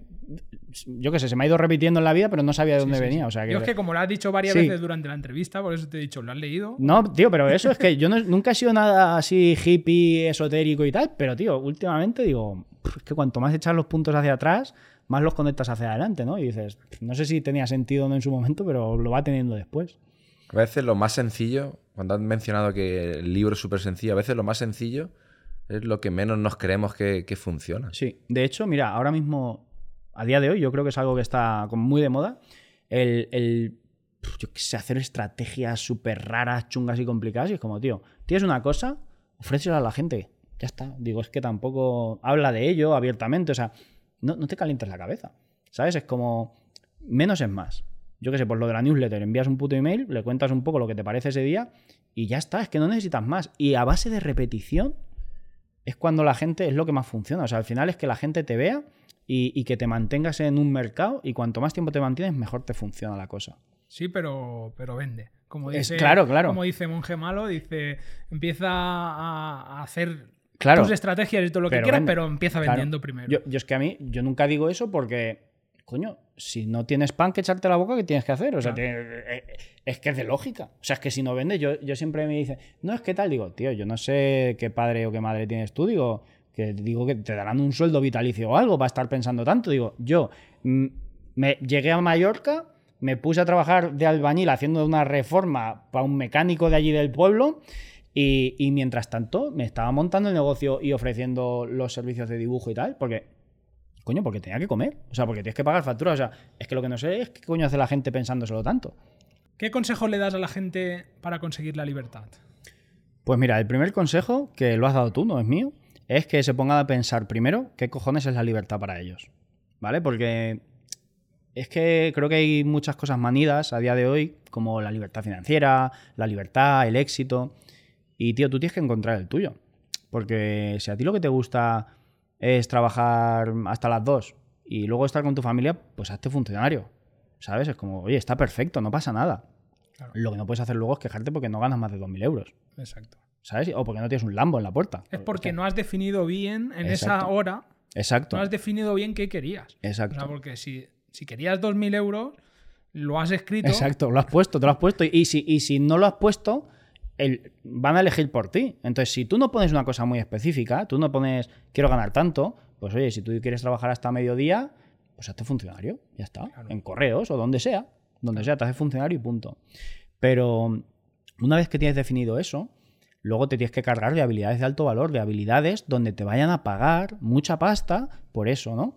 Y, y como consejo específico, aparte de- del primero que ya digo, como es tuyo, voy a poner otro. Yo te diría que dejases de pensar eh, en ahorrar y empezases a pensar en generar, que son pensamientos absolutamente contrarios. Yo me he pasado muchos años de mi vida pensando en ahorrar y bueno, pues, pues eso, pues tenía mi trabajillo y yo no me quejo porque he hecho más cosas en mi vida, pero bueno, no, tampoco estaba donde estoy hoy ni donde quería estar. Y entonces te centras en ahorrar y eso te quita mucha energía y lo único que puedes hacer es, pues bueno, ahorrar un poco más. Pero si no tienes claro a dónde vas, no te sirve de nada ahorrar.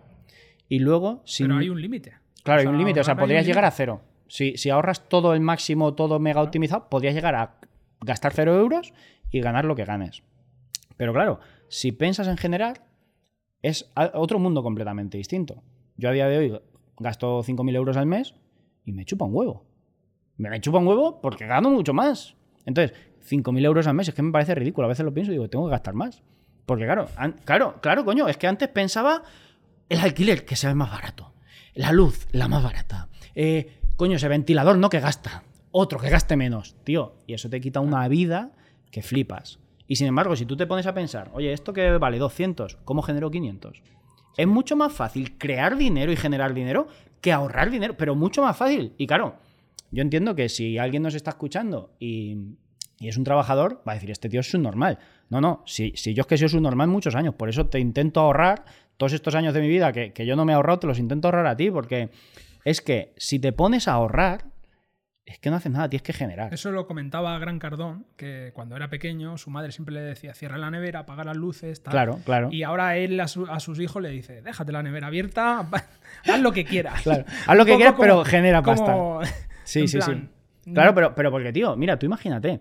eh, una frase, si queréis, lanzamos una frase cada uno, que puedo- creo que puede ser guay, Sí. de mierdas que tenemos en la cabeza. Como por ejemplo, el dinero no cae de los árboles. Me cago en mi puta madre. ¿Y el que es agricultor de dónde le cae el dinero? De los putos árboles. O no dan manzanas, no dan granadas, no dan. Coño, el dinero sí cae de los árboles. Y si el puto árbol lo vendo la madera, ¿también me da dinero o no? Pues no. Y de hecho, los billetes de qué cojones están hechos, de madera o no. Pero no, el dinero es que no cae de los árboles. Hostia, no me jodas, claro que cae de los árboles. Lo que pasa es que muchas veces hay que cogerlo. No cae, si no está maduro, no cae, ¿no? Claro. Entonces, a mí esa es una frase que, que se me repite, ¿no? El dinero no cae de los árboles. Coño, ¿cómo que no? Hay que tener la habilidad de cogerlo. Claro, O sea, la habilidad de saber cogerlo. Totalmente. saber- Pero, pero claro, a mí. Pero es que te mete mierdas en la cabeza. Sí, hay otra muy, muy buena que es que quien tiene dinero es que no lo ha ganado de forma honrada. Exacto. Brutal. O sea, que tú ya ves. O sea, que vale, que, que hay narcotraficantes, lo sabe todo el mundo. Pero hostia, eh, entonces no hay millonarios buenos. ¿Sabes? Es como, me cago en la puta. Mm, vamos, no sé si quieres poner un ejemplo, ¿no? Y, que, y que para sea- mí, la- eh, o sea, ya que habéis dicho dos, Sí. digo yo la tercera, lo del dinero no da la felicidad. Eh, no da la felicidad, yo siempre digo que es una pata de la felicidad. Sí. O sea, lo que está claro es que si esta mesa tiene cuatro patas y, y le quitamos una, se va a quedar coja. Y Sí. una, una pata es la pata del dinero. O sea, no da la felicidad, pero hace falta para, para y hace falta la de la salud, la de Sí. las relaciones. Pues mira, tío, en, en- en la mano de eso, Aristóteles era el que decía, dice, el dinero no da la felicidad, pero ayuda mucho a conseguirla. ¿no? Que era un tío que era como la, la- la mediana, eh, la dorada medianía, ¿no? Que es como que en el, en el centro está como la- el equilibrio. Y entonces él decía que sí, que no da la felicidad, dice, pero ayuda mucho, ¿no? Y a mí hay una, una cosa que me gusta mucho más, que es que el dinero no compra la felicidad, pero es que la pobreza no compra nada. Claro. ¿Sabes? Que muchas veces como, no, es que el dinero, hostia, pues prefiero tener dinero y estar un poco amargado que no tener dinero y estar amargado, ¿sabes? Que es como, ¿qué, qué compra la pobreza? El dinero permite eh, sacar de tu vida lo que, lo que no quieres.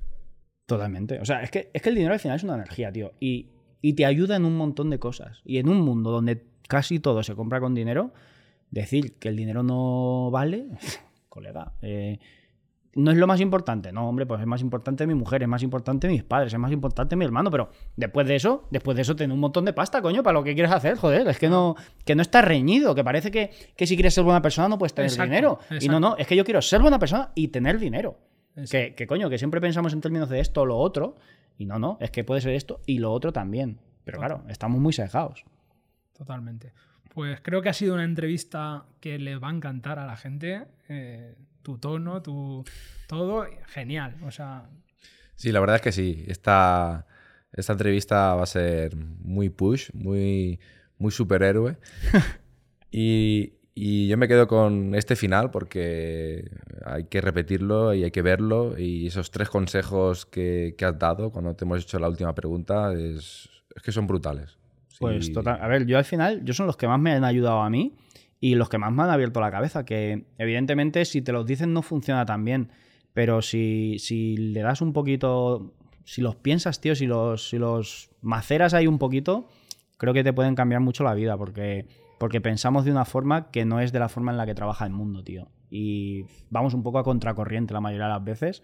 Y joder, si vas a nadar, pues coño, si puedes ir con la corriente, no vayas en contra, ¿no? Por cierto, a todos los oyentes de este podcast le vamos a dar un pedazo de regalo al mejor de los comentarios que se van a llevar una hora y media de clase donde les voy a enseñar a resolver objeciones que flipas. De otra forma tendrían que pagarla, pero se lo van a llevar gratis. Solo al mejor comentario. Pues muchas gracias. No, hombre, muchísimas gracias a vosotros, gracias. chicos, porque me ha parecido una entrevista brutal y muchas gracias por la invitación, por supuesto.